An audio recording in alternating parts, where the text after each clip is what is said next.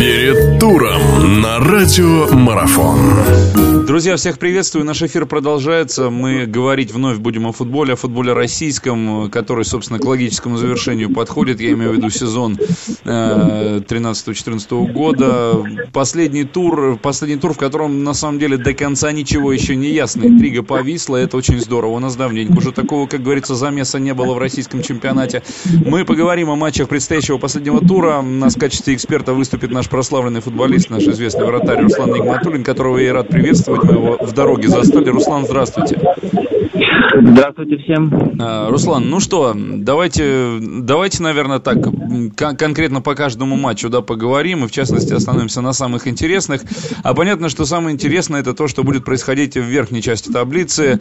Самое главное это матч между ЦСКА и Локомотивом. Это, безусловно, дерби, это, безусловно, матч в туре центральный, и это матч определяющий, э, определяющий для обеих команд. Э, ну, вот армейцы так взлетели после предыдущего тура, после всего того, что происходило, заняли они сейчас первое место.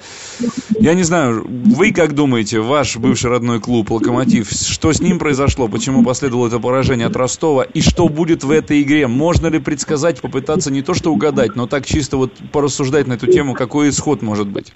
Исход, конечно же, хочется, чтобы был благоприятный для «Локомотива», во-первых. Э, вот. А во-вторых, э, ну, конечно же, «Зенит» и «Локомотив» сделали определенный подарок армейцам, да, то есть, ну, армейцы, понятно, заслуживали этого в какой-то степени, потому что своей уверенной игрой, своим стабильным набором очков во втором круге чемпионата, вот, э, но «Зенит» оступился с «Локомотивом» неожиданно, тем самым армейцам сейчас претендовать на чемпионство более уже, имея более предпочтительный даже шанс. Э, но в любом случае все решит победа, победа армейцев или победа э, команды железнодорожников. Я ставлю на железнодорожников победа счетом 1-0.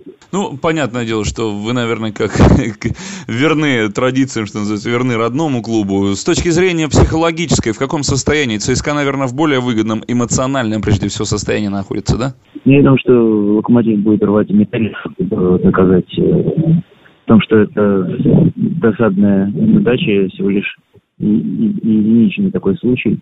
Э, и именно они, э, претендовавшие на протяжении всего чемпионата золотые медали, именно они больше заслуживают, чем армейцы.